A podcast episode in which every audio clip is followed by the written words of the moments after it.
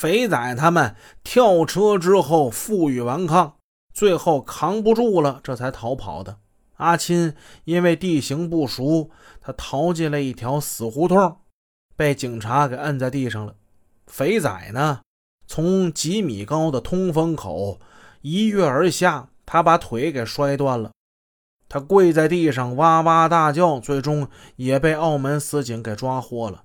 只有长毛一人趁机他溜了。考虑到肥仔、阿钦都去过他家，叶成坚很害怕自己的这帮兄弟，万一招供之后，澳门司警就会上门擒贼呀。怎么办呢？叶成坚不是有一个拼妇叫程娟吗？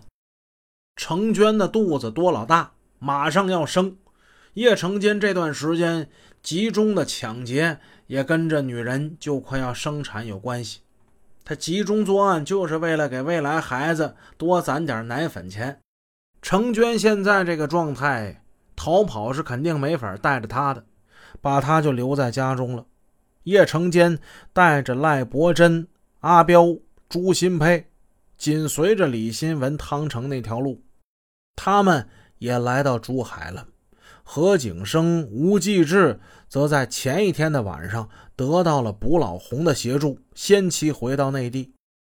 无疑那是抓捕叶成坚的好机会。遗憾的是，那时想抓叶成坚的人谁都不知道，从他们面前走过的就是叶成坚呢。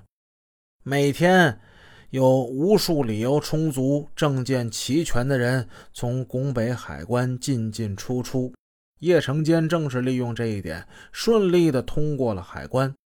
不过，通过海关时的叶成坚，他内心还是很紧张的。面对脸带微笑的海关检查人员，叶成坚紧紧的绷着脸，无法装出轻松的浅笑。他紧张极了。但是，最终呢，他还是顺利入关。